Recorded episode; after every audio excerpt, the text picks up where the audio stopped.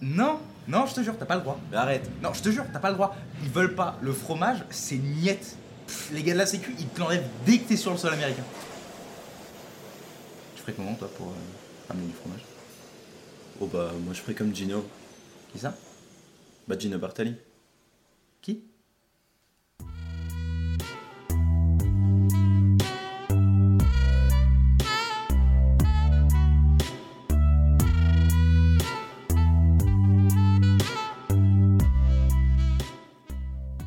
Deux maillots jaunes à juste parmi les nations et tout ça en luttant contre l'Italie fasciste. Vous l'aurez certainement deviné, aujourd'hui nous allons parler d'un grand, grand monsieur, Gino Bartali.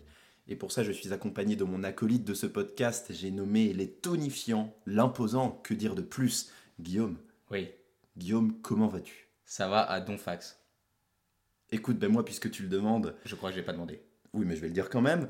Euh, ça va très bien aussi, je suis heureux qu'on se retrouve pour ce deuxième podcast. Ouais, bah t'as la banane. J'ai la banane, et est-ce que tu connaissais Gino Bartali? Eh bah, tiens-toi bien parce que oui. Ah, Depuis l'année dernière, depuis le, le Tour de France de l'année dernière, avec euh, Julien et, et Thibaut que, que j'aime d'amour, t'as des petits délires de vieille personne quand même. j'ai passé le cap Fort Boyard. Ah oui, C'est bon, pour ok. ça. Et très vite, je suis tombé du coup dans la, dans la mythologie un peu euh, comme ça, ça m'intéressait, c'est une vraie époque. Mais tu fais bien parce que ce podcast va être plutôt intéressant, je pense, parce qu'il y a pas mal de trucs à dire, de rebondissements. on donc croise les doigts. On croise les doigts. On est parti? On est parti.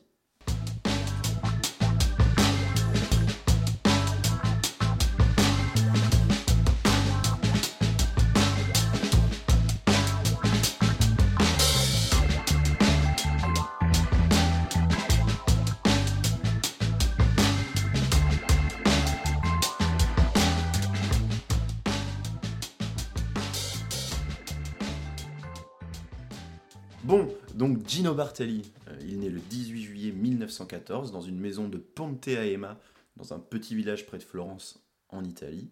Son père, Torello, il exerce la profession de terrassier et sa mère, concrètement, elle est mère au foyer. Ouais. Petit point, Première Guerre mondiale? Alors, petit point Première Guerre mondiale quand même, parce que Gino, il naît 10 jours avant le début de la Première Guerre mondiale. Ouais. Et alors, c'est qui contre qui? La Seconde Guerre mondiale, euh, pour vous faire réviser. Non, là, vos- on parle de la première. La première? Ouais. Effectivement. oh là là. On parlera après de la deuxième. On en parlera, Ouais, effectivement. chaque chose important. Donc pour vous faire réviser un peu vos, vos cours de, de brevet, même si je viens de me planter, ça oppose la triple alliance à la triple entente. Mais dis-moi Guillaume, Oui. pourquoi ils se tapent dessus? Alors, il se tape dessus euh, pour plein de raisons. En tout cas, la, la vraie question qu'on se pose, nous, c'est pourquoi l'Italie, elle est du côté de la triple entente, alors que de base, elle était du côté de la triple alliance? On rappelle, triple alliance, c'était euh, en gros Allemagne, Autriche, Hongrie, tout ça. Ok. Euh, de base, elle était avec euh, la, la- la triple alliance. Euh, et finalement, euh, en fait, le problème qu'elle avait, c'est que l'Autriche avait des, des terres qu'elle pensait à elle, l'Italie. Du coup, elle va signer en bisbille, un peu en loose day, un petit pacte qu'on appelle le pacte de Londres, dans lequel elle, elle présente son accord pour se battre aux côtés de l'Angleterre, notamment la Russie, la France, en échange de, si victoire il y a, euh, récupérer toutes les terres euh, qu'elle considérait elle en Autriche. Ah c'est à partir de là, va y avoir un, un petit conflit euh, frustration, non? Bah, il va y avoir un méga conflit frustration parce que, bah, spoiler alerte, les Alliés vont gagner cette guerre. Ouais. Sauf que le président du Conseil italien, c'est pas un fin négociateur. du coup, il va pas réussir à choper tous les terrains qu'il voulait récupérer. Donc donc il y a, il y a querelle. Bah, il y a querelle, il y a querelle, et puis il y a Italie euh, qui, est, qui est tremblante parce que l'Italie, euh, elle a perdu euh, quand même 400 000 soldats au front. Ouais, c'est pas rien. Euh, elle a une économie qui est totalement désorganisée, elle a un déficit financier qui est colossal. Et puis du coup, les, les extrêmes vont très vite gronder et vont très vite monter dans les sondages. Ouais. Et du coup, je, juste pour préciser, je vous apporte deux trois petites précisi- précisions au niveau euh, effectif. Se, se rater sur le mot précision, quand tu veux parler de précision, c'est quand même... Bah voilà. Euh, c'est quand même la Première Guerre mondiale, 70 millions de soldats mobilisés, euh, 10 millions de morts parmi ces, ces combattants, et malheureusement encore euh, des, plusieurs millions parmi les civils de manière directe ou indirecte. Mais bon, Gino, euh, à cette époque-là, il est très jeune. Donc on rappelle, il vient de naître, et 3 ans, il, concrètement, il la voit pas, il voit que les résultats de ça. Et puis, petit flash dans le temps, il est adolescent. Qu'est-ce qui se passe? Mais alors, il faut savoir que Gino, l'école, c'était pas spécialement son Non, dada. non c'est pas un scolaire. Donc euh, à 13 ans, eh ben, écoute, il, il part travailler et il va donc avec Oscar Casamonti à Florence pour devenir réparateur de bicyclettes. Il va s'acheter un petit vélo, Il va s'acheter un petit Petit vélo avec l'argent qui se fait. euh, qui va travail. réparer avec Oscar. Il va aussi faire un peu le facteur avec ce petit vélo. Il va pédaler un max. Ouais. Et puis. euh, Et il se trouve que, que Oscar est, est cycliste, alors amateur. Ouais. Mais du coup, euh, comme il connaît bien un peu le, le milieu et voilà, il va repérer en Gino euh, peut-être un futur athlète. Il va se dire, tiens, ce, ce petit a des capacités. Donc il va l'inciter à se lancer dans la course. Carrément. Alors pour la petite histoire, apparemment, bah, déjà ils parlaient euh, tout le temps vélo les deux, et puis apparemment une fois lors d'une des sorties vélo qu'Oscar faisait avec ses copains, il emmena euh, Gino, Ouais. le petit Gino qui était tout jeune, euh, pendant une petite côte parce que le petit, le petit Oscar c'était un gars de la compète, il attaque sévère, il regarde derrière pour voir si les gens suivent et personne suit à part Gino. Oh, Donc là il s'est dit, Hum, le gamin, on va peut-être le il y a garder. de l'ambition. Il va voir son, son père, il va voir le père, Oscar va voir le père de Gino qui Mm. est pas chaud chaud. Non, clairement. Et euh, il va quand même le convaincre. Il- Ouais. Il, va réussir à, à le, à lui, lui, lui, lui, lui faire entendre raison. waouh, oui, Ouais. lui faire entendre raison, exactement. Ouais. Et donc, c'est là que, que la carrière de Gino et la passion euh, qu'il aura, qu'il développera pour le cyclisme commence. Et il commence donc euh, sa première course euh, en juillet 31. Mhm. Mais, alors, il la gagne. Première course, il la gagne. Mais elle va lui être retirée parce qu'il n'avait pas l'âge légal. Il avait fait ses 17 ans la veille de cette course. Ok, alors flash forward, euh, il va devenir amateur, il aura gagné, enfin depuis, il aura gagné euh, 44 courses sur 104. C'est un bon ratio. C'est un bon ratio, surtout qu'apparemment, il laissait aussi gagner des gens, parce qu'il y avait une prime euh, à, la, Ouais. à la victoire. J'en ai entendu parler de ça. Et il laissait gagner, parce qu'apparemment, les, les- ses, ses petits adversaires, ils doublaient la prime s'il laissait gagner. Donc, il laissait gagner. Donc, le gars, c'est une terreur, il intègre l'équipe Fréjus. Et là, euh, en 35, euh, Gino, il a 20 ans, et ça va être la, première euh, grosse, grosse course pour lui.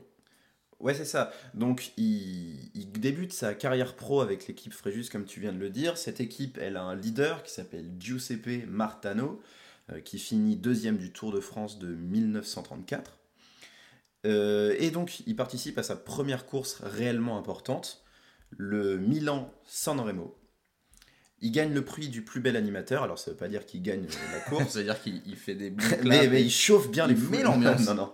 Euh, il gagne le prix du, du- du plus meilleur animateur, en gros celui qui va euh, donner le plus d'émoi. la euh, surprise, quoi. la surprise, exactement. Et il reçoit aussi les éloges des, des journalistes sportifs qui sont présents, qui repèrent, comme, comme avait pu le faire son mentor, qui repère un futur cycliste qui le repère. Tu l'as dit, combien il a fini? Non, Il a fini quatrième. quatrième. Derrière, un certain Lerco Gara, euh, qui était un peu euh, le chouchou de la Gazzetta dello Sport, qui est un peu genre le journal sportif de référence en Italie, D'accord. encore aujourd'hui d'ailleurs. Euh, et puis la petite histoire, c'est que le patron de la Gazzetta, qui était un peu, qui avait un peu l'Erco dans sa poche et qui était un peu Mhm. au pied de l'Erco, quand il voit que Gino, qui était à ce moment-là premier de la course du Milan-San Remo, quand il voit que Gino il est devant, il, se met à sa hauteur en voiture, il commence à lui parler un peu de sa vie pour le déconcentrer, et puis mine de rien, Gino il, il recule, il ralentit, puis il se fait larguer après euh, sur le sprint. Donc il finira quatrième, mais, euh, mais il s'est fait clairement- fourbe. Ouais, il s'est fait un peu niquer. En tout cas, euh, cette même année, Ah. toujours en. T'as un truc à dire? Ouais, j'ai un truc à dire, Ah, je te bah coupe. alors dis-le. C'est que Gino, il est vu comme l'étoile montante. Il ne Oui. cesse de s'illustrer, soit vainqueur, soit meilleur dans certaines disciplines, mais toujours en, en cyclisme. Et ça énerve son directeur sportif qui lui dit "Écoute, euh, ton but c'est pas de gagner, Ah oui. mais c'est de rester euh, l'assistant, de faire en sorte que Giuseppe gagne." Donc il lui dit "Reste à ta place." Bah, c'est très, c'est très hiérarchique finalement le cyclisme. Ça, on, va, on va s'en rendre compte, pardon. En tout cas, il- la même année, donc en 35, il va disputer pour la première fois le Giro. Alors, petit point Giro euh, Milan-San Remo. Le Giro, c'est le Tour d'Italie. C'est un grand tour. Ouais. Le Milan-San Remo, c'est un classique. C'est-à-dire que c'est une course sur un jour. C'est l'une des quatre courses sur un jour les plus, les plus prestigieuses au monde, le Milan-San Remo, donc c'est quand même très important. Le Giro, c'est totalement autre chose. C'est un des trois grands tours avec la Vuelta, qui est le Tour d'Espagne, et le Tour de France, qui est le Tour de France finalement. Euh, ça se passe sur trois semaines. C'est le méga Graal euh, pour les cyclistes. Clairement. Et en gros, à chaque jour, il y a une étape qui peut aller jusqu'à plus de 200 km. Et le vainqueur du tour, c'est ce qu'on appelle le premier au général. En gros, c'est celui qui a le meilleur temps quand on additionne tous les temps qu'il va faire à chaque étape. C'est ça. Voilà. Et il se trouve euh, que Gino alors, ne va pas remporter le, le, le- le- le prix euh, de ce tour parce qu'il va finir en septième position, Ouais. mais il va remporter ce qu'on appelle le Grand Prix de la montagne. Alors si vous voulez, c'est un peu l'équivalent pour le Tour de France du prix du meilleur grimpeur, c'est-à-dire celui qui euh, franchit les, les cols en premier, qui a le meilleur. point Voilà. en montagne. Il va pas le gagner parce qu'il était porteur d'eau, en fait.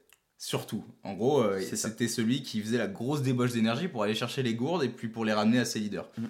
Euh, mais il va quand même, il va quand même euh, gagner. euh, je crois qu'il va gagner. euh, Non, il, va, gagne fi- le il va titre, finir, il, ouais, il va gagner meilleur grimpeur, mais il va finir septième du classement général. mais il remporte le titre de champion d'Italie à la fin Ouais. de la saison. À la Voilà. fin de la saison, il gagnera ça. Il gagnera ça. Et donc, le Giro, c'est terminé. Il a fini septième. Le championnat d'Italie, c'est un truc quand même. Enfin, c'est le championnat d'Italie, c'est pas de la merde. Et là, il va gagner devant les Arco Gara qui lui avaient chopé le Milan San Remo d'ailleurs. Mhm. Et là, euh, c'est un peu la consécration. C'est, il passe au niveau supérieur et il va intégrer une nouvelle équipe. Legnano, je sais pas comment on prononce. Moi non plus. Legnano, Legnano. Legnano, Legnano. en 36, En 36, ouais. qui est l'équipe de Gara. Garco, ouais. Et avec elle, il va remporter du coup son premier tour d'Italie devant euh, ses deux rivaux de l'époque, à savoir Olmo et Canavesi. Et euh, il gagne encore une fois le classement du, Ouais. du prix, enfin le prix de la montagne en tant que meilleur grimpeur du coup. Donc il gagne le prix de la montagne, il gagne le tour, il est maillot rose. Chez nous c'est maillot jaune, chez eux c'est maillot rose, c'est quand même ça. encore plus stylé. Il gagne trois étapes. Pourquoi? Parce que c'est le meilleur et puis parce que euh, à ce moment-là c'est le leader de l'équipe. Ah ouais, c'est le leader, c'est le meilleur, c'est vraiment l'étoile montante du cyclisme. Même les Arco Gara, euh, le gars qui avait gagné cinq fois d'affilée les championnats d'Italie, se met. euh, Ouais, il s'incline. il s'incline totalement. Il y a quand même un gros problème qui vient entacher euh, cette victoire au, au- au Giro de, de 36. euh, Ouais, c'est ça. Bah, en fait, malheureusement, euh, alors il me semble que c'est une dizaine de jours, c'est ça? Après Ouais. sa, sa victoire du Giro, son frère Giulio, qui était aussi cycliste, meurt le 16 juin 1936, deux jours après un accident pendant une course.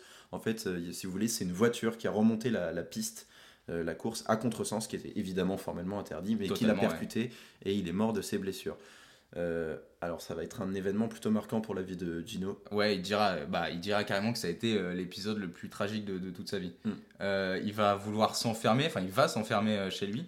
Dix jours après la victoire au, au Giro, qui est une consécration totale, il, il dit qu'il veut arrêter avec le cyclisme. Ouais, et heureusement, il y a, quelqu'un qui est là pour lui, c'est sa femme, Ouais, qui sera toujours là pour lui. qui sera toujours là pour lui. C'est un peu comme euh, Tata, la femme de Pablo Escobar. Ouais, Euh, c'est le, le pilier de sa vie, on va dire, c'est Adriana. Adriana, et elle va lui mettre un vélo dans les mains, elle va lui dire non, non, euh, écoute, fais honneur au cycliste que, dont je suis tombée amoureuse, fais honneur à ton frère, remonte sur un vélo et reprends ta carrière. Quoi. Donc il va reprendre sa carrière. Il reprend sa carrière. En juillet 36. L'année d'après, il va, il va refaire l'exploit. Il va re donc en 37, il va redevenir euh, premier euh, sur le Giro. C'est ça. avec cette fois plus de 8 minutes d'avance sur son dauphin. Ouais. Encore une fois le Grand Prix de la montagne. Encore une fois. Et là, euh, il va être appelé pour un truc important. Alors là, il est appelé pour, il me semble qu'on peut le dire, la course la plus importante. Ouais, De c'est cyclisme. c'est la course, c'est la plus prestigieuse quand même. Alors c'est très chauvin. C'est très chauvin, mais le dire. Mais quand le même. Tour de France. Et donc, il est, euh, parce qu'il est repéré, il est, il est leader, il est appelé donc à participer au Tour de France, invitation qui va premièrement décliner en suivant les conseils de son De médecin, son médecin, ouais. exactement, mais finalement, il va quand même participer à cette course qu'on surnomme aussi la Grande Boucle, parce que euh, c'est pas vraiment, euh, vraiment cool ce qui se passe derrière. C'est c'est un peu sa première rencontre avec le fascisme. C'est sa première rencontre avec le fascisme. C'est-à-dire qu'à cette époque, le Parti national fasciste euh, détient pas mal de médias italiens. Et puis dans les médias, on, on commence à le menacer un peu, de lui retirer sa licence. On commence à dire que ce serait pas digne d'un grand sportif de rater le Tour de France. C'est sûr. Donc euh, il va commencer à y aller. Et en effet, ce sera sa première grande rencontre avec le fascisme. Exactement.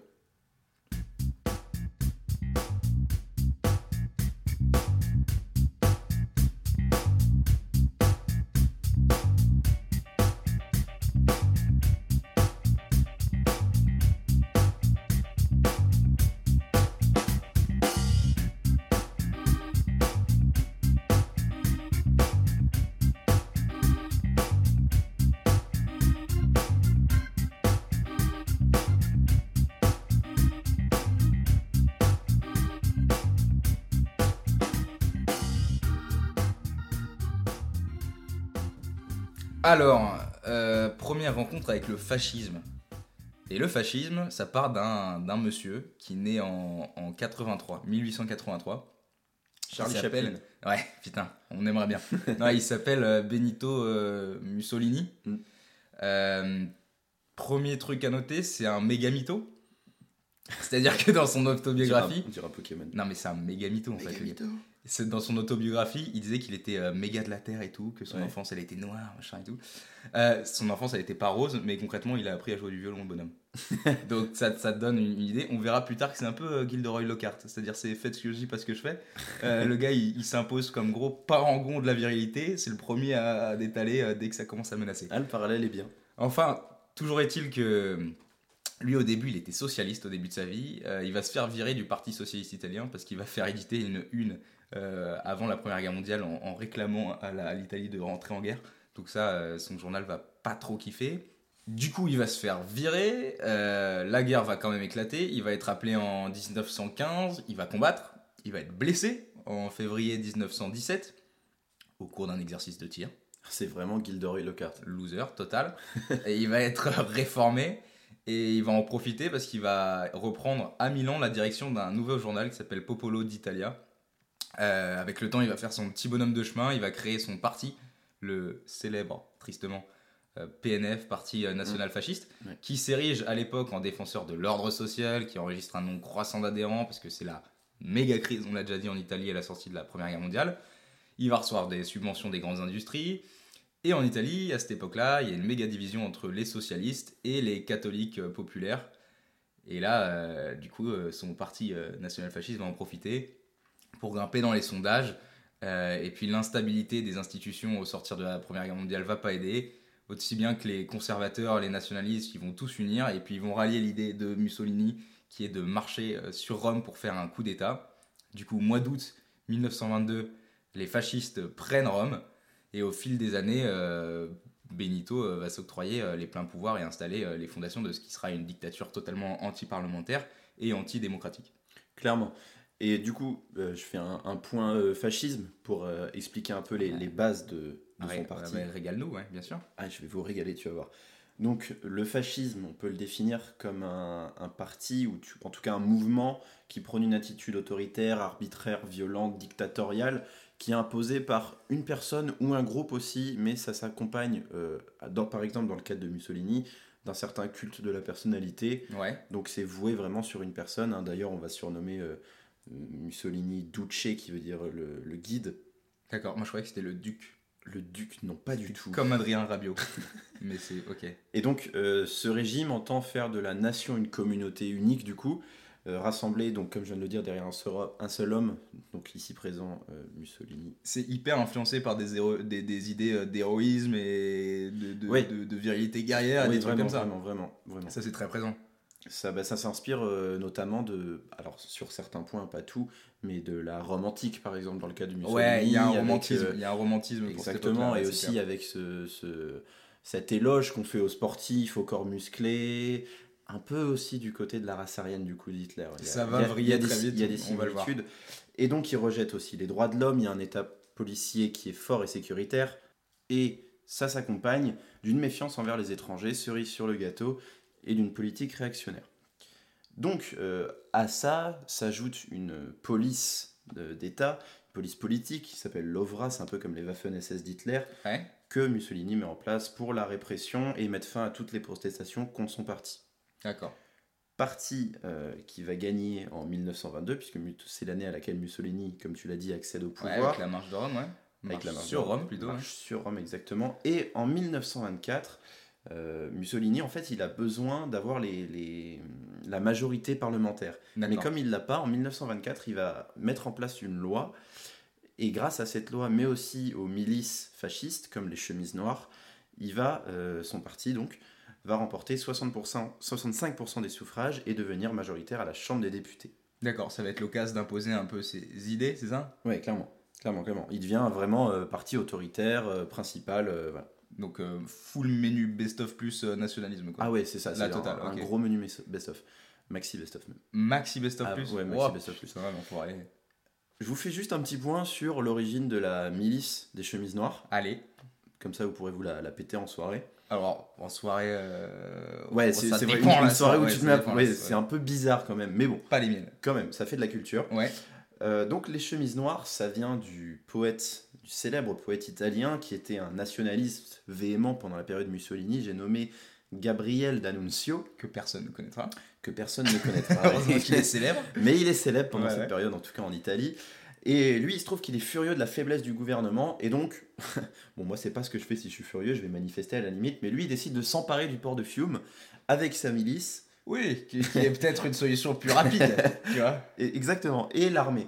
Et donc, en fait, si vous voulez, euh, Fiume, depuis la fin de la guerre, est, rattaché à la nouvelle Yougoslavie. qui euh, provoque un peu la colère des nationalistes italiens. Donc lui, il décide d'aller reprendre Fiume et parce, Ok, parce ouais. qu'il est- il est pas content. Il est colère.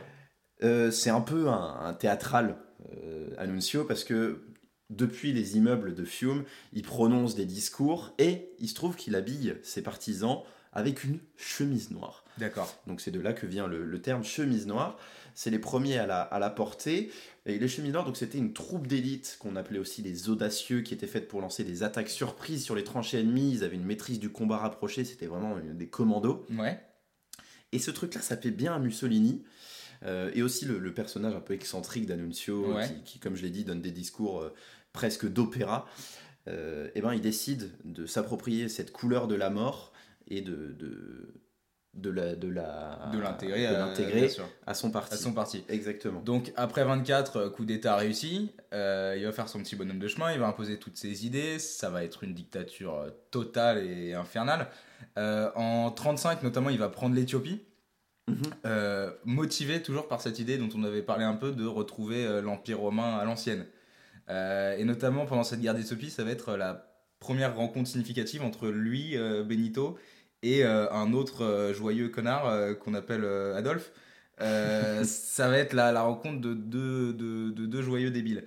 Euh, Tu les aimes pas. hein. bah euh, ouais non c'est c'est pas méga. C'est Euh, normal. En même temps avec l'Éthiopie il va y avoir une brouille avec les rapports avec la France parce que bon bah elle était pas trop d'accord. La Société des Nations était en général pas trop d'accord donc va infliger des, des sanctions à l'Italie. Du coup deux ans après il y a le Tour de 37 dont on parlait et, et que Benito va imposer à Bartali. Et pourquoi il va l'imposer? Parce que le Tour de France à cette époque le vélo, c'est le truc le plus populaire euh, ever. C'est plus populaire que le foot, mais genre de loin, total. Et puis, pour Benito, ce Tour de France-là, c'est l'occasion rêvée de montrer que la race italienne, c'est ces mots, hein, je fais des gros guillemets avec mes doigts, mais vous les voyez pas, la race is- italienne est supérieure aux autres races, tu vois. Ouais. Il se dit, si je peux avoir un Italien fasciste euh, qui, est sur, euh, qui est maillot jaune, c'est peut-être l'occasion de montrer à tout le monde qu'on est des patrons. Et d'ailleurs, depuis longtemps, euh, les sportifs euh, dans l'Italie fasciste sont euh, comme des espèces de paons, des modèles de virilité, de, de, de- de muscles, des trucs comme ça. Donc, ils sont pas mal porte-étendard des, des régimes nationalistes, euh, parfois contre leur gré, parfois ils sont à fond là-dedans. En tout cas, euh, donc, euh, il, il va, il va mettre une grosse pression pour que Gino participe au, jeu de- au Tour de France de 37, en sachant aussi que Hitler, il avait eu ses JO à Berlin l'année Ouais. d'avant, en 36, donc là, il veut vraiment un, un Italien fasciste euh, maillot jaune. Du coup, bah, le plus fort en 37, on l'a déjà dit, C'est Gino. c'est Gino, et il, il va le faire finalement, ce, ce- ce Tour de France. Il va le faire. Il le commence en trombe.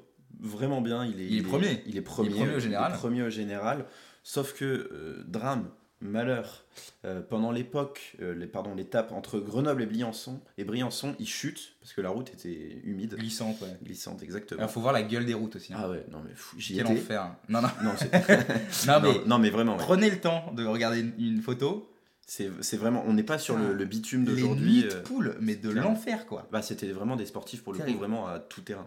Du coup, il se casse la gueule par-dessus la rambarde, mais on lui en veut pas. C'est ça, il se casse la gueule, mais on lui en veut pas. Je sais pas trop, mais en tout cas, Il se casse la gueule dans le ruisseau. il se casse la gueule dans le ruisseau euh, et il perd au fur et à mesure du temps. euh, bah justement, il en perd du temps hein, parce Ouais. qu'il est diminué physiquement. Beau et mot. il décide, Beau mot. Beau mot, Ouais. pendant la course de Marseille, sur ordre de son directeur technique et de son manager, donc peut-être aussi Sûrement. de Mussolini, De Mussolini. euh, d'abandonner parce que on préfère un abandon à une défaite. Bah, l'Italie fasciste préfère un abandon à une défaite, surtout, c'est ça. Non, mais eux. Ouais, eux. Oui. Nous, on aurait bien aimé qu'ils continuent. En tout cas, en 38, il va euh, à nouveau courir le, le Tour de France. C'est son deuxième Tour de France, donc. Et cette fois, il va le gagner. Il va le gagner carrément de loin. Il va. Au, euh, je crois que c'est les- au Stade de France ou sur les Champs-Élysées, je sais plus, à cette époque-là. En tout cas, il va y avoir une remise de prix. Et euh, lui, il va refuser de rendre hommage à Benito. euh, C'est-à-dire que l'habitude des, des sportifs italiens de cette époque, c'était de faire le, ce qu'on appelle le salut romain. Alors je sais pas ce que c'est le salut romain. Bah, c'est genre l'équivalent du salut nazi, mais pour mon, mon bon Benito. D'accord, mais ça ressemble ou c'est tu sais pas? Là, tu me mets dans une euh, panade. Je suis désolé. Non, mais c'est pas un truc Jojo à faire, et puis c'est un signe de ralliement euh, très fasciste. Donc lui, il va, il est regardé, euh, enfin clairement, il est observé. C'est C'est à, à ce moment-là, en 38, c'est l'italien le, le, le, plus connu d'Europe, limite, tu vois. Donc, donc lui, il refuse de le faire et c'est un vrai risque qu'il prend. Et puis surtout qu'il va pas juste rester les, les bras le long du corps, il va faire un signe de croix parce que c'est un méga religieux.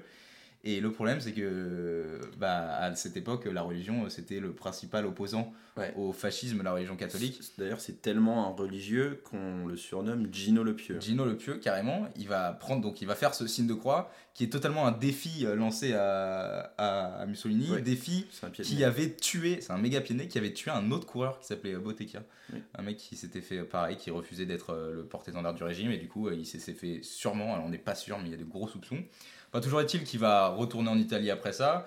Bon, Benito, je, il. Je te donne juste une, petite précision sur ce Tour de France-là. Ouais. C'est qu'il avait quand même gagné avec 18 minutes d'avance sur le deuxième. Franchement, Donc c'est pour montrer que déjà, alors on n'est pas encore à l'apogée de Gino Bartali niveau sportif, mais euh, il est quand même très très fort à ce moment-là. Il est très très bon. Euh, il va rentrer en Italie, il va revoir euh, Benito qui va lui remettre une médaille. Mm. L'histoire raconte que cette médaille, il va la jeter dans l'Arno, qui est un fleuve. C'est un fleuve, l'Arno, je crois. Je sais pas du tout. Enfin bref, c'est de l'eau qui coule. il va la jeter dedans et les poissons, ils vont se régaler. Euh... Ah, les poissons mangent des médailles. Non, mais. Oh, oh. Eh, dis donc.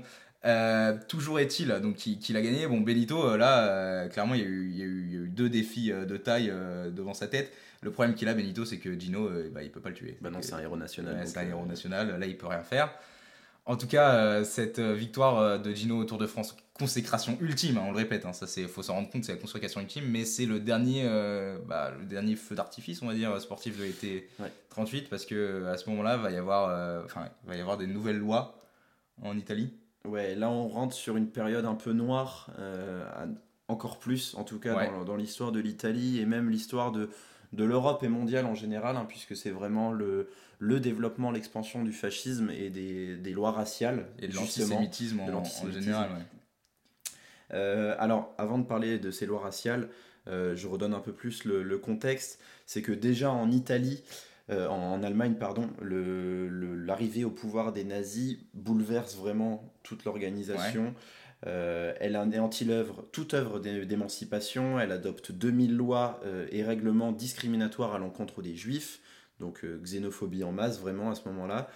le 15 septembre 1935, on a les lois de Nuremberg, Nuremberg, je sais pas trop comment on prononce, euh, il y en a une qui porte sur la nationalité et l'autre pour la protection du sang des, des Ariens et des Allemands.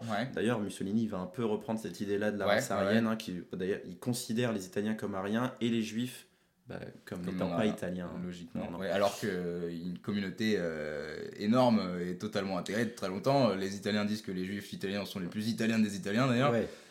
Mais il y a une petite nuance avec ça. Alors, c'est que, en fait, si vous voulez, Mussolini il va proclamer en, le 3 août 1938 euh, la loi excluant tous les juifs de la société. Donc on appelle ça les lois raciales. L'antisémitisme devient une religion d'État. L'antisémitisme devient totalement une religion d'État. C'est inoculé dans le sang des Italiens. C'est pas moi qui le dis, c'est Mussolini. Ils sont matraqués par des discours sur la race. Ouais, totalement. Il y a, y a, un, comment on dit, brainwashing c'est comme ça, non Moi j'ai greenwashing, mais ça Non. bon, lavage de cerveau. Ouais, ils ont un brainwash, ouais. Brainwash, c'est totalement brainwash. C'est très Startup Nation. euh, et donc, comme je l'ai déjà dit, pour euh, Mussolini, euh, vraiment, c'est les, les, les, les, Italiens sont à rien, les Juifs ne le sont pas. Mais pour autant, pour des raisons géopolitiques, c'est pas tout à fait comme les nazis. Lui, il veut se distinguer. Euh, il veut se distinguer des nazis, affirmer sa singularité donc ces lois-là ne visent aucunement à l'extermination des juifs pour le moment. Pour le moment. Euh, dernier point. Dernier point, Je te coupe. Euh, c'est cette distinction raciale, pour lui, est euh, biologique. oui, carrément. C'est pas, pas un phénomène sociologique, c'est pas la, décision du bon Dieu, c'est vraiment biologique, c'est dans la nature humaine, il y a une hiérarchie des classes. C'est malheureux. donc les enfin, progressivement, on l'a dit, euh, la société va évoluer, la société italienne va évoluer et va se conformer un peu à cette idée d'antisémitisme. Euh, bientôt, les, les, papiers des Italiens euh, comporteront d'ailleurs la, la, la, la, petite marque arien ou, non arien. Ouais, je sais pas. Ça va être malheureux. et puis, on commence en février, dès février 38, à rechercher, ficher les noms des juifs. au niveau du ministère de, de, de l'Intérieur, on, on, va commencer à faire des, des petites fiches qu'on va établir. Et puis au loin, euh, alors c'est pas tout de suite, mais au loin, on voit euh, déjà pointer la, la Deuxième Guerre mondiale.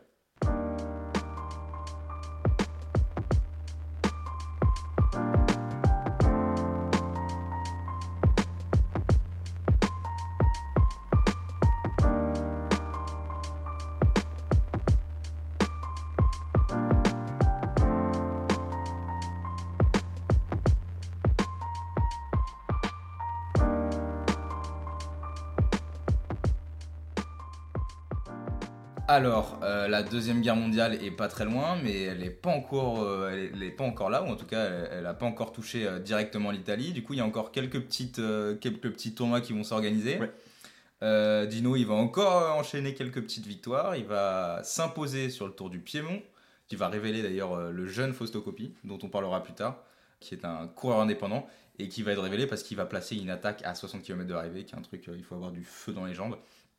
Euh, il, va se finir- il va se classer euh, troisième, d'ailleurs, euh, le, le petit Fausto Coppi.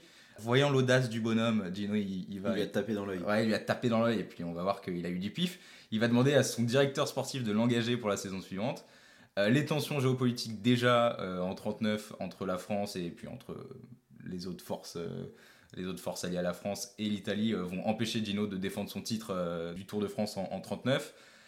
Et, euh, et puis l'Italie, euh, finalement, euh, en juin, je crois que c'est en juin, en juin 1940, l'Italie, par la volonté de Mussolini, en défiant totalement euh, le- le- les conseils de ses experts, va entrer en guerre. L'Italie de Mussolini va entrer en guerre. Pourquoi Mussolini, qui est un totalement taré, parce qu'on va le voir, Mussolini, enfin c'est pas marrant, hein, mais Mussolini, Si, si, il va rentrer en guerre. Pourquoi? Parce qu'il se dit que des sacrifices comme ça, ça va redurcir euh, sa race. Ah bah oui. hmm. Donc, Je euh, me dis la même chose moi quand. C'est- non, il est solide le bonhomme. Putain. Donc il va, il va rentrer en guerre euh, du côté de l'Axe, donc euh, Ok. allié, à, allié à, à Hitler. Puis d'ailleurs, il va totalement être euh, sous le joug euh, d'Hitler. Enfin, Ah oui, ça va devenir son, vraiment son, son toutou. hein, Ouais, clairement. ça va très rapidement être son, son toutou. Euh, bientôt, Gino va être appelé, mais avant ça, il va se passer un truc qui est quand même une jolie note. Ouais, exactement, j'allais dire note d'espoir un peu et de, de beauté dans, dans tout ce monde bien, bien mortifère. Le 14 novembre 1940, Gino Bartali se marie avec Adriana, du coup. Il se marie dans l'église de San Salvatore al Vescovo. Je l'ai tenté Oui, mais Euh, tu l'as, putain, à, à tu l'as. Florence, Dis- à Florence. Laisse personne te dire que tu l'as pas, tu l'as. Non, non, non, faut croire en ses rêves. Leur union est célébrée par le cardinal Elia Daglia Costa. Et pendant leur nuit de noces, ils vont aller à Rome, où euh, lui et sa petite femme, du coup, ils vont rendre visite au pape. euh, Pi à- 12 C'est ça? Oui, C'est Pi 12 Pi 12. Parce qu'il est, on l'a déjà dit, hein, El Pio, tout ça, mais genre, euh, c'est carrément un pote du pape. euh, Oui, c'est quand même la c'est ce que j'allais dire, c'est que sa famille et surtout Gino est très très proche euh, de, De Pi 12 c'est son nom, hein, Pi 12, euh, de l'église, vraiment. Il va être appelé Il va être appelé, c'est à ce moment-là, Pas Pi 12. Alors pas J'adore c'est Pi super 12, marrant. Moi, je m'imagine vraiment un oiseau euh, avec une kippa. Enfin, pas- c'est pas une kippa, mais comment on appelle Putain, le euh, raccourci, mec tu vois, le- Comment on appelle le J'en chapeau sais rien, la Bon, toche avec de son tête. cou- Non, son couvre-tête, son couvre-chef. Bon, bref, il va être appelé. Bon, il va être appelé. euh, et du coup, au, au début des années 40, il est affecté à la police de la route. Alors, il y trouve un petit réconfort. Alors, avant ça, juste avant, pardon Oh. de machin, il Non, va non. faire un truc avant, il va être messager militaire. Oui, oui, pardon. Parce que, euh, alors, on va mettre, et ça c'est rigolo, on va mettre à sa disposition une moto. Ouais. Mais lui va Prendre son vélo. Et Et ça, ça- ça c'est ça, c'est joli. Ouais. Et après, du coup, il va être assigné à la, à la Miss euh, routière. Ouais, voilà. Et donc, euh, sous prétexte un peu de servir l'armée, il prend son vélo pour s'entraîner quand même aux prochaines courses qui sont annoncées. Parce qu'il y a, il y a encore, comme tu l'as dit, Ouais. deux, trois. Mais qui sont vraiment, fantoches. mais- qui mais- sont fantoches, ouais, euh, c'est pour faire genre quoi. que tout va bien. c'est ça. Euh, mais il se fait quand même un plaisir de pédaler parce que lui, il trouve son bonheur dans le cyclisme.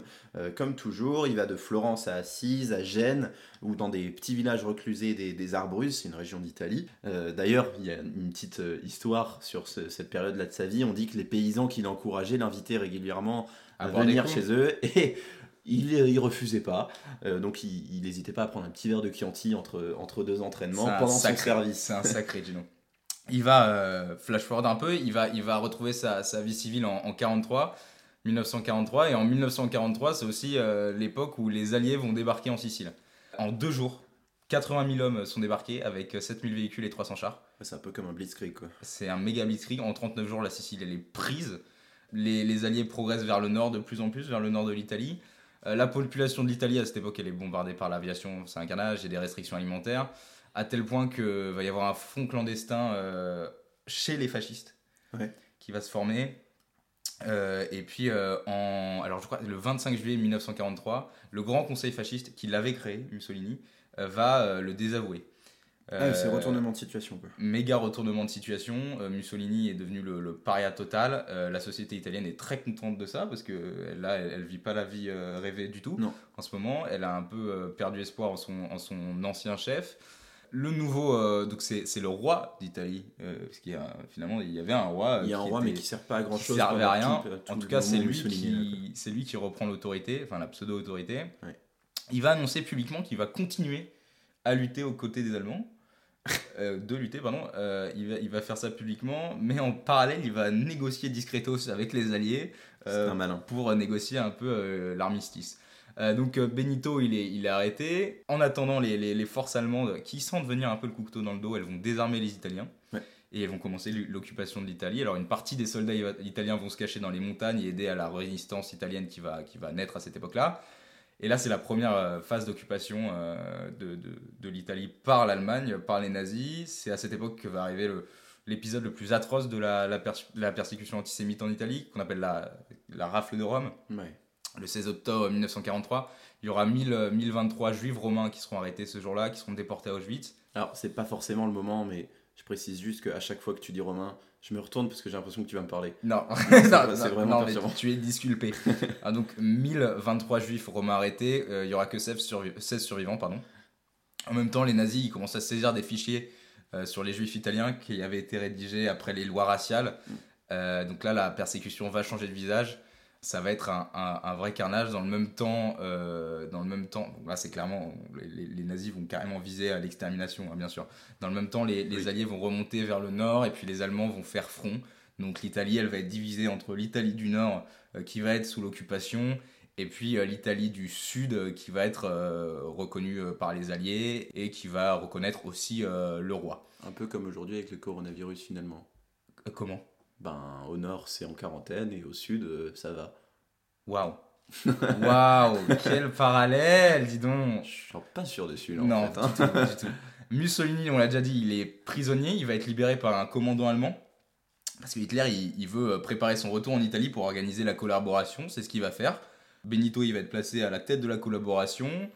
Et puis, euh, c'est là aussi où Benito va aider à organiser la déportation de tous les juifs italiens. Euh, il y aura par exemple Primo Levi qui sera déporté Ouais. à ce moment-là. En attendant, euh, la résistance, elle va s'organiser vénère. Et là, euh, Gino, il va encore une fois rentrer en jeu. Ah oui, il va arriver, il va avoir un sacré rôle.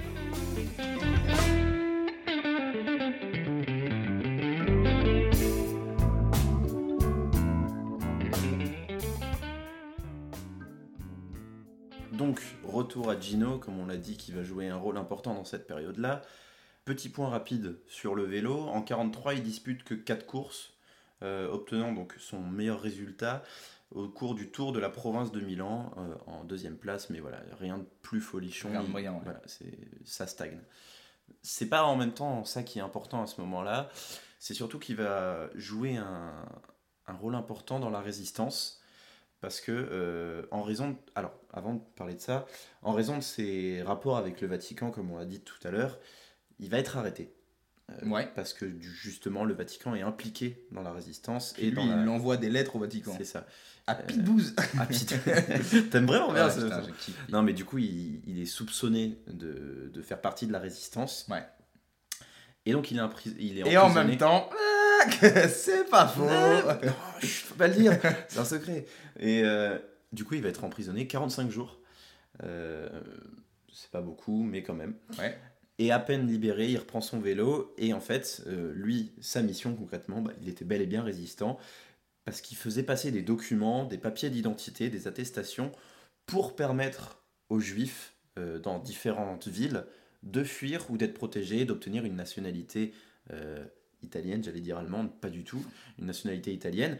Ouais, alors c'est ça, en fait. Ils avaient la nationalité italienne, les juifs, mais ils avaient des noms Ouais, des noms, pardon. juifs. Ouais, ouais, Tu vois des noms. Et donc, que ce soit pour partir ou pour avoir des rations, il leur fallait quelque chose qui soit moins flagrant euh, juif. Donc, ils, italis- ils italinisaient, vous l'avez tous chez vous, euh, leur nom et puis ils leur donnaient des papiers euh, falsifiés. Et pour ça, du coup, il, il tire profit un peu de son, son grade, de son titre de héros Alors, national. il a été engagé euh, dans. Enfin, il fait partie de la. me couper hein. Je suis désolé, mais il a été, oui, déjà oui, il a été engagé euh, par, à- à- avec, euh, enfin, grâce à son, à celui- au cardinal qui l'a marié, qui Ah est, le cardinal Eliade Alla Costa, dont on a déjà parlé. euh, qui l'a marié et donc qui, qui lui propose de rejoindre la euh, Dessalem. Oui, c'est ça, la La DCLM. DSM, qui est la délégation pour l'assistance aux émigrants juifs et qui est l'organisme principal à cette époque qui aide les juifs à survivre euh, sous l'occupation. Mais je te la rends avec grand plaisir, cette Oh, c'est grand prince. Et donc, euh, il fait passer toutes ces informations. Alors, on pourrait, oui, justement, demander mais comment il fait pour. euh, Ah Eh bon, Comment? Et comment? Tu vas voir. Il utilise son vélo parce qu'en fait, comme il a travaillé quand il était jeune chez un réparateur de bicyclettes, Ouais. il sait vraiment en deux secondes démonter son vélo. Il connaît tous les, les- les petits, les petits trucs de son vélo et il sait que son cadre, le- la tige de sa selle et son guidon sont creux. Ok. Donc, il va le démonter à chaque fois qu'il fait son voyage et il va glisser des documents, des photos, papiers d'identité, tout ça comme on vient d'en parler, dans son vélo qui remonte juste après. Et donc, sous prétexte d'entraînement, mais aussi euh, pendant son service, eh ben, il va faire énormément d'allers-retours entre toutes les villes dont on a parlé tout à l'heure, donc euh, euh, Rome par exemple. Il va se faire arrêter deux, Bah, trois fois. Alors, à ce moment-là, il est, il, est, il est dans la vie de civil. On est oui, il est dans la vie de civil. Et- Ouais, j'ai dit reprendre son service, mais Ouais, oui, il est dans la vie civile. Et, et qu'est-ce qu'il va faire? Parce qu'il va être, ouais, il va être contrôlé. Parce que là, il a 29 ans et il est connu dans toute l'Europe, mais il va être contrôlé de temps en temps. Et Il va être il contrôlé de temps en temps, mais il va dire bon bah voilà, il va parler de ses exploits. Ouais, il va se la jouer il va se grave. la jouer, il va faire ouais, c'est moi Gino Il Bartali, va je essayer suis en train de, de, de garder l'affiche. et il va y arriver Il va y arriver. parce que les, les, les officiers euh, le kiff total. ah oui, ils sont en totale admiration donc ils le laissent passer, on va pas aller soupçonner le héros national. Surtout qu'il se balade souvent Avec son maillot. avec son maillot avec écrit Bartali en gros, l'enfoiré. Et puis des fois, il y en a qui veulent toucher euh, son vélo et il leur dit quoi à ceux-là? Je sais pas. Ah, tu sais pas, bah, je vais Non, te le dire. Je ne sais pas. Il y en a qui veulent toucher son vélo et, et lui il leur dit attends, Ah ouais. tout sauf le vélo parce qu'il est, Il est réglé au millimètre. Oui, pour avoir Ouais, le, le maximum de pénétration. Enfin, je ne sais quelle connerie. c'est vraiment un malin, mais, mais ça marche, étonnamment. Ça Ça, marche marche grave. Il se fait pas attraper jusqu'au jour où, à cause d'une lettre de Pie 12, Ah putain, pis. euh, qui est intercepté par le- la, la- la police d'État, eh ben, il va être euh, convoqué à la villa de Florence pour y subir un, un interrogatoire donné par le major Mario Carita. Qui est le patron de la, de la section la plus sanguinaire euh, à cette époque de, de, de l'unité. euh, Mm. Ouais, c'est ça. C'est utile. réputé pour la torture. Ouais, c'est pour ça d'ailleurs la, la villa s'appelle la, la Villa Triste. Et donc, euh, encore une fois, il a une, vraiment, je pense qu'il a une bonne étoile. Il a une bonne étoile. En même temps, il prie tous les jours prie et il prie jours. au vélo. Enfin, il priait tout le Pour temps. chaque situation, il prie. Mais donc, ses amis vont euh, donner une caution et il bénéficie de sa, de sa liberté. Alors qu'il était considéré comme un déserteur. Ouais. euh, et Soupçonné de résistance. soupçonné de résistance, il devait être traduit en justice devant un tribunal de guerre. Mais non, euh, ses amis payent une caution et il est à nouveau libre. Il se passe plein d'autres trucs euh, pour la résistance. Il va aussi euh, cacher une famille, on est d'accord? Ouais, c'est ça, les, les Goldenberg, Dans son Dans appartement euh, à Florence. dans sa cave. dans sa cave, carrément. Euh, il va faire un truc aussi avec une gare qui est assez important. Je sais pas si t'en as entendu parler. Oui, j'en ai entendu parler. Tu, tu veux que je t'explique? Ouais, Ça ouais, il aura Pylos. En gros, son chemin, le chemin qu'il prend, c'est Florence assise pour aller délivrer. Parce qu'en fait, tous les, tous, les, tous les juifs réfugiés sont souvent réfugiés dans les monastères près d'Assise. Ouais. Euh, les, les alliés évitent de bombarder Assise parce qu'ils savent à cette époque que c'est un peu l'hôpital euh, général là-bas. Donc, mais sur la route de, de Florence à Assise, il y a la gare de Terontola. Mm. Euh, la gare, pardon. Et, et cette gare, c'est un espèce de nœud où certains résistants transitent et où certains résistants étaient euh, attendus par les nazis. On savait qu'il y en avait qui avaient changé de train à ce moment-là. Et lui, il savait ça aussi. Donc dès qu'il y avait un train qui arrivait en gare de Terontola, Gino, il arrivait dans le bar qui était à côté. Et là, il y avait son ami Léo Piparelli euh, qui le voyait arriver et qui, disait- et qui criait très fort euh, Bartali est là, Bartali est là, jusqu'à ce qu'il y ait un mouvement de foule autour de Bartali. Et là, tous les, tous les nazis et tous les, les- les collaborants euh, nazis bah, devaient surveiller la foule Ouais, c'est ça, il, occupait leur attention pendant, pendant que les résistants changeaient de train. Exactement. Donc, on estime alors que avec son action, quand même, Bartali, il a aidé et permis à pas moins de 800 juifs Ouais. De, de- de s'échapper, ou en tout cas de survivre. Ouais. Euh, voilà, parce qu'il a quand même fait des centaines, des centaines, même des milliers de kilomètres. des milliers de kilomètres, 40 euh, à peu près. Il y aura une des sœurs d'un des couvents de, du coin d'Assise euh, qui dira qu'elle l'a vu une quarantaine de fois. Voilà, il faut savoir qu'Assis, c'était pas du tout son, son seul itinéraire, donc on peut Et s'imaginer. puis entre 43 et 44, donc c'est quand même. euh, Ouais, ouais, ouais. il, il chômait pas. Non. Flash forward, on, on est en avril 45 du coup. Qu'est-ce qui se passe? Ben, c'est la libération, non? Alors c'est la libération, mais pas tout de suite. D'abord il y a avril 45. Là les Alliés ils font une percée dans le front. Mussolini, qui est pas si courageux au final, on commence à s'en rendre compte, il va tenter de fuir vers la Suisse ou vers l'Allemagne. Il va être rattrapé par des résistants, tué. Son corps va être ramené à Milan, exposé à la foule sur la place Loreto, pendu par les pieds. Il y a une photo qui vous pouvez trouver sur internet qui est assez euh, sordide, mine de rien. Gino passera par là, il le verra pendu Ouais. d'ailleurs. C'est une image qui va pas trop lui plaire parce que Gino, Gino Grand Cœur, Ouais, grand cœur, euh, il, il trouve que c'est un châtiment qui est pas vraiment euh, digne pour un Bah, homme. d'un homme, Non, quel qu'il soit. Euh, L'Italie en mai va être libérée, en mai 45, mais là tout est à refaire. Gino a 31 ans maintenant, il va, il, va, il va remonter sur selle, il va se remettre en selle, c'est ça qu'on dit? C'est ça, tout est à refaire et euh, parallèlement, c'est la reprise petit à petit des compétitions internationales. Si bien qu'en 45, Bartali gagne le Tour des quatre provinces. Qui, Euh, d'ailleurs, excuse-moi, mais ouais. on lui avait proposé d'être sénateur. Ah ouais marrant. Ouais, on lui avait proposé d'être sénateur. Et lui, euh, fils de paysan, enfin fils de, de milieu de la euh, agraire et tout, il avait dit non, moi mon combat Ah c'est. ouais, lui il a pas mytho comme Mussolini. Non mais grand cœur total le mec. enfin bref. Et donc, euh, donc le Tour des quatre provinces, le Tour de Campanie et le Tour euh, de Lombardie où il finit troisième. En même temps, le jeune Fausto Coppi, Ouais. C'est marrant, C'est marrant pourquoi? Parce que si on retire le S, ça fait photocopie. c'est ça. Voilà. Euh, en 46, Coppi donc il passe dans l'équipe Bianchi, équipe rivale de l'équipe de Bartali, et Mhm. donc c'est le début vraiment euh, d'un duo mythique, d'un duel mythique de l'histoire du, du cyclisme et même du Du sport, sport en général, ouais, Ouais. carrément. entre Bartali et Coppi. 47, euh, Gino, il, donc, il s'appelle maintenant Il Vecchio, parce qu'il est vieux, parce qu'il a plus de 31 ans du coup. Il, il va gagner un Giro, il va gagner un Milan-San Remo, donc il- mais qui est jamais terminé en fait. Il va se faire choper quand même quelques titres par copie, mais 47, c'est aussi l'année où euh, l'Italie est de plus en plus instable. Comme d'hab, j'ai envie de dire, voilà, ça commence à faire pas Ouais. mal un demi-siècle, les mecs.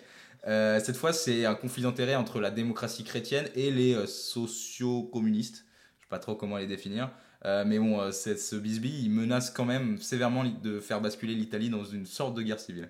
Heureusement, j'ai envie de dire, en 48, il y a euh, le Tour de France qui revient.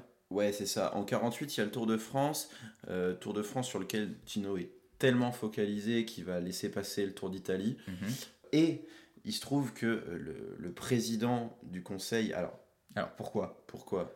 Pourquoi? Parce que le 14 juillet 48, à cette époque-là, Gino est en plein Tour de France. Ouais. Euh, lui, il est, enfin ce jour-là, pardon, il est, il est dans, dans sa chambre d'hôtel à Cannes, je crois.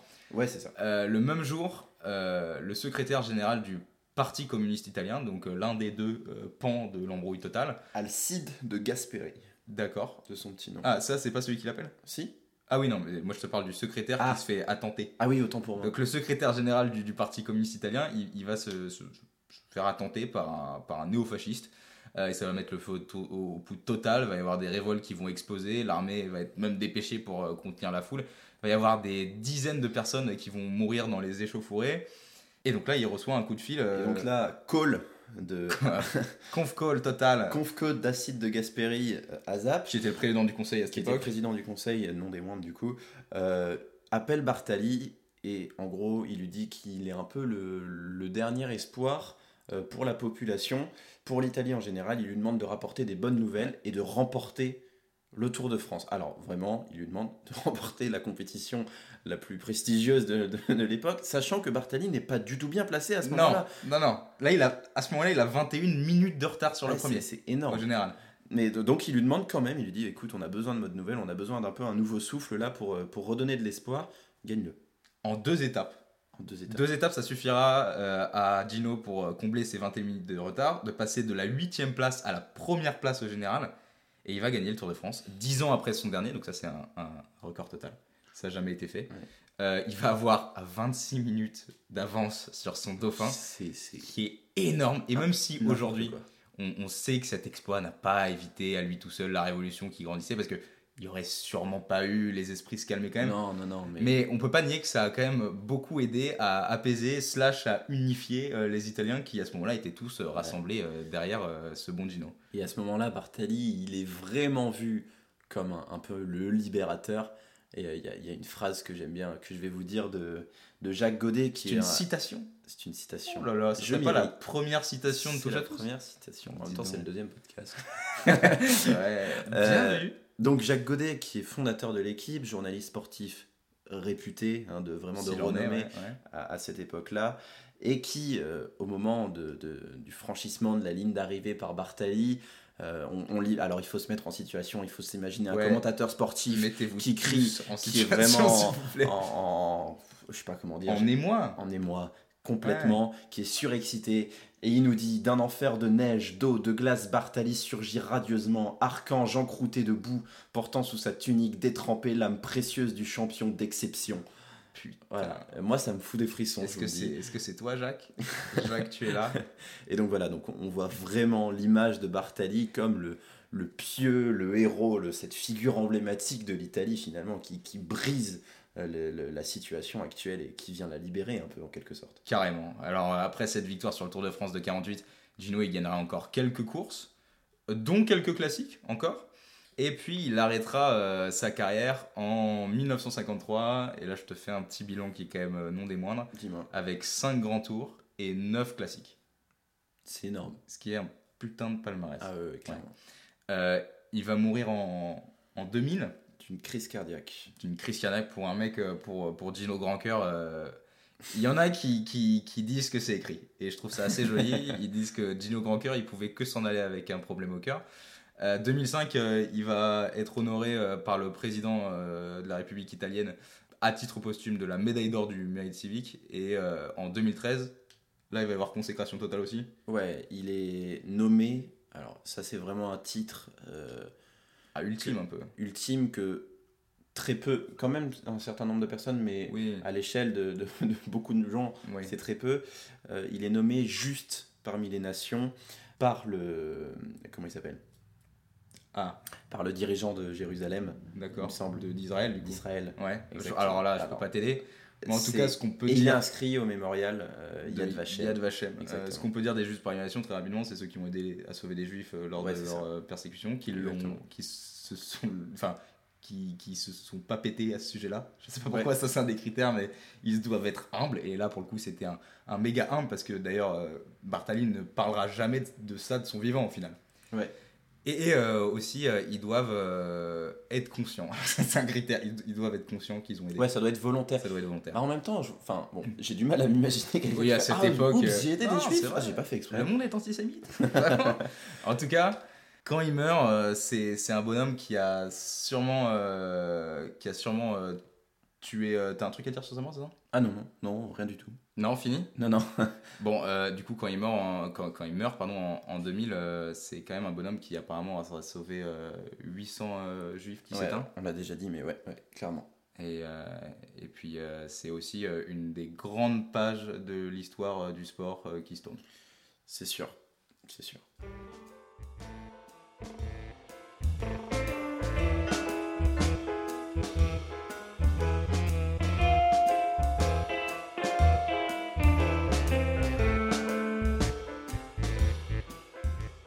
Voilà, euh, c'était la vie euh, de, de Gino, euh, l'homme de fer. Le monde du vélo s'en rappellera souvent, le monde en général aussi. Il y, a y plein d'anecdotes qui sont magnifiques. Moi, je voulais juste en, en dire une, une dernière. Il paraîtrait qu'un jour, il se baladait dans, dans sa ville avec dans sa main droite la main de, de sa femme Adriana, puis dans sa main gauche son, son guidon. Et le voyant regarder le. Alors, juste le guidon? Ouais, bah, il donnait. Oui, il n'était pas sur son vélo, quoi. Non, mais il se baladait vraiment avec le guidon. Ah non, il y avait, la- il y avait les roues en dessous. Ah, non, ouais, juste le guidon. Non, et puis, oh, t'es énorme. Et Adriana, le voyant regarder amoureusement son vélo, euh, lui demanda, en rigolant, parce qu'elle était vraiment cool, s'il aimait plus euh, son vélo que qu'elle. Et, et apparemment, Gino aurait répondu, euh, mais toi, bien sûr, ma chérie, en, en répondant à sa, Ouais. sa femme Adriana. Et puis, juste après, il aurait regardé son, son, son vélo comme pour s'excuser avec un Ah. petit regard. Je trouve ça, je trouve ça euh, C'est assez beau. juste magnifique. Mais ça, c'était la vie de, de Gino Bartali. Euh, les gros aficionados euh, du cyclisme nous traiteront d'hérétiques si on parle pas deux secondes un peu plus de faustocopie quand même. Ouais, photocopie donc. oh là là là là. C'était, si vous voulez, c'était un peu l'incarnation de, de la modernisation du cyclisme. Mhm. Il a apporté vraiment cette nouvelle ère. Alors, pas vraiment le vélo comme on le connaît aujourd'hui, mais il en a été plus ou moins le précurseur, l'initiateur. euh, parce que lui, c'était Du vélo science quoi. du vélo science, c'est Ouais. ça. Parce que lui, il suivait une diététique. euh, il était au courant de la médecine sportive, il y avait une technique différente euh, au niveau de l'attaque, n'importe quoi d'autre. Il Euh, attaquait, je sais plus à quel moment, mais enfin, je crois qu'il il a enchaîné des dizaines d'attaques sans jamais être rattrapé. Ouais. Incroyable. Les vélos aussi étaient plus légers. Alors c'est pas comme aujourd'hui, on se doit d'avoir des réglementations euh, vraiment uniformes où tout le monde doit avoir à peu près, pas tout à fait, mais euh, un équipement similaire. Ouais, il y a des ouais. normes vraiment. Par exemple, oui, même aussi au niveau du dopage. Ah, il se Euh, dopait, ouais. Alors, oui, oui, oui. Mais c'était pas interdit à l'époque. non, c'était pas interdit. Gino, non. Gino, non. Et Mais- Gino allait dans les chambres d'hôtel. Euh, exactement, il allait fouiller dans les chambres d'hôtel pour s'assurer et pour dénoncer aussi euh, les, euh, les autres coureurs si jamais Et surtout. Fausto. En fait, ce qu'il faisait, c'est qu'il allait dans la chambre d'hôtel de Fausto, Ouais. Gino, et il regardait euh, s'il consommait ou pas. Et en fait, il y avait des temps d'action différents apparemment selon les produits. Et du coup, il savait à peu près à quel moment il allait attaquer. méga fouine, Vraiment, mais, un mais méga grand cœur quand même. Et donc, s'opposant à, à Copy le moderne, Copy le jeune, on avait Gino, Gino le, le pieux, qui était, qui était là, qui, qui incarnait euh, ce- cette vieille école du vélo, mais qui aussi avait une hygiène de vie exécrable. Il Fumait. Il fumait beaucoup. Mais, alors, est-ce que tu sais pourquoi il disait qu'il fumait? Pour accélérer son, son Ouais, c'est ça, parce qu'il faut savoir euh, qu'il avait un cœur, comme on l'a déjà dit tout à l'heure, très lent. Et donc, il disait que fumer l'aidait à accélérer son cardio euh, pour pouvoir à- Jusque, aller plus jusque vite. là, euh, oui. Ah, mais il faut oui. savoir qu'il a. Alors, ça, c'est une légende, mais une fois, il aurait même en pleine course, pas qu'une fois d'ailleurs, mais il aurait même en pleine course arrêté, avec, sachant qu'il avait beaucoup d'avance, pour se fumer une petite cigarette et encore mieux repartir après. C'est pour dire à, à quel point c'était une légende. Il buvait beaucoup, il, enfin vraiment, C'était voilà. un, c'était un bon vivant. Euh, cette, euh, cette rivalité euh, Copy-Bartali, elle va être euh, un peu montée en, en épingle. Je sais pas si ça se dit, mais je le dis quand même, je le tente, par les journaux. À, cette époque où l'Italie en 46 était libérée, elle était très très instable. Au lieu d'envoyer des, journalistes sur les Giro et sur les grosses courses, on va demander euh, à envoyer des, écrivains qui vont partir en digression philosophique, qui vont faire de cette rivalité presque un mythe. Euh, Copy Bartali, ça va être érigé, enfin ça va être le symbole de cette polarisation euh, de l'Italie en fait. Ça va être épico-politico-religieux, va y avoir euh, va y avoir le très tradit contre le moderne, le, le catholique contre le communiste, enfin ça va être très très puissant. Ils, ils seront opposés partout. Euh, Gino, ça va être l'humain, Fausto, ça va être un robot. Euh, tu l'as dit, Gino il fume et il boit, euh, Fausto il s'alimente parfaitement, il perfectionne le textile. Gino il est chaleureux, il répond aux questions. Fausto il est totalement froid, il est ultra type. Enfin c'est incroyable. Gino il prie et on disait que Fausto était divin euh, sur le vélo, il faisait aucun effort, on a- on a l'impression.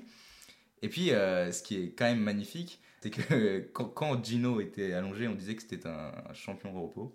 Quand Fausto était allongé, on disait que c'était une machine débranchée. Et ça, c'est- magnifique. Alors, tu l'as dit, ou alors tu l'as pas dit, mais ils vont à la fin quand même essayer de se rabibocher. Non, je l'ai pas dit. Alors, tu veux que je le dise? Vas-y.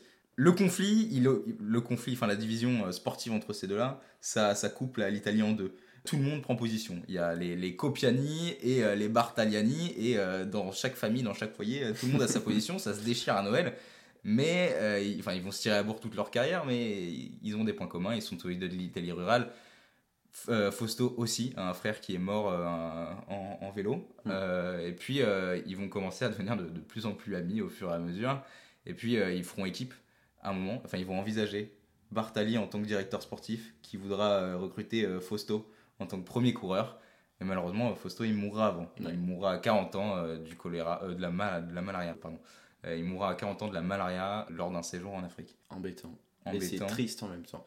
Mais, mais il a quand même marqué les esprits.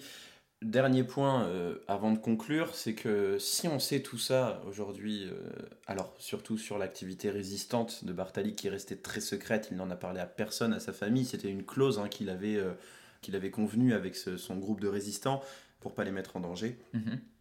Ni sa famille d'ailleurs. ni sa famille, on n'en savait rien vraiment. Mais une personne, euh, alors pas que, mais une personne notamment, le journaliste Adam Smulevich, a fait beaucoup de recherches et un jour a lancé un appel à témoins pour des, justement recueillir des informations sur la- la- cette activité résistante de, de Gino Bartali.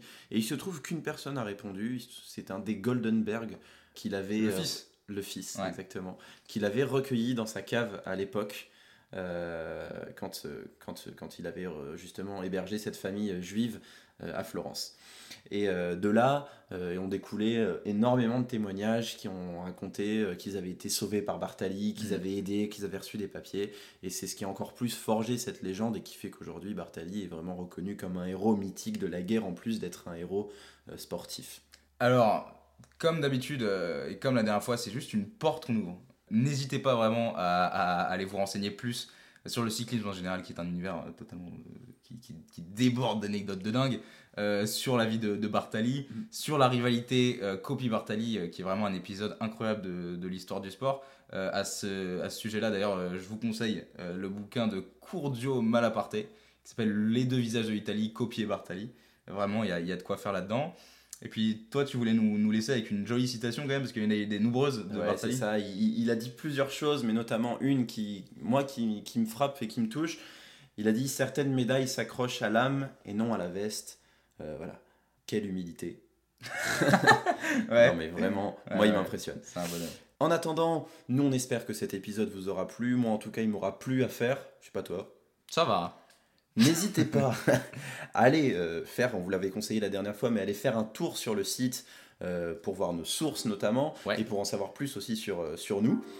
Et puis nous, on se retrouve le plus vite possible avec Mulan mais en Espagne. C'est ça. Ciao. Ciao.